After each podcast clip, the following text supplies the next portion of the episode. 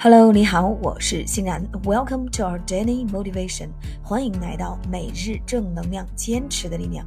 新的一天，新的自己，加油。OK，今天的这一句高能英语是什么呢？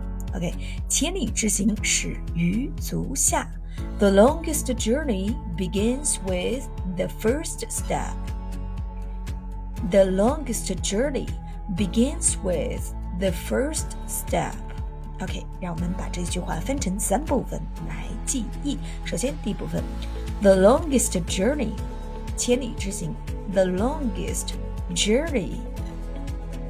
第二部分，begins with，begins with，开始于。第三部分，the first step，the first step。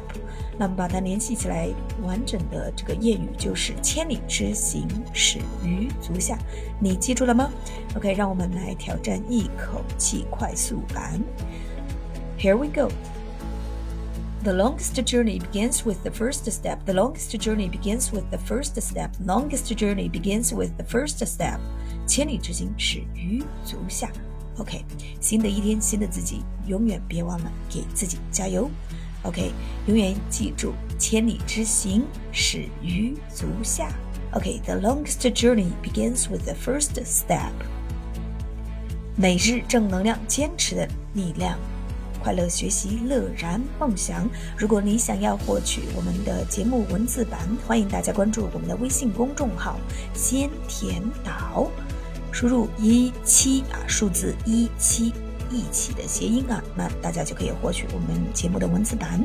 OK，祝愿大家都能有一个美好的一天。OK，thanks for your listening. Take care and see you tomorrow.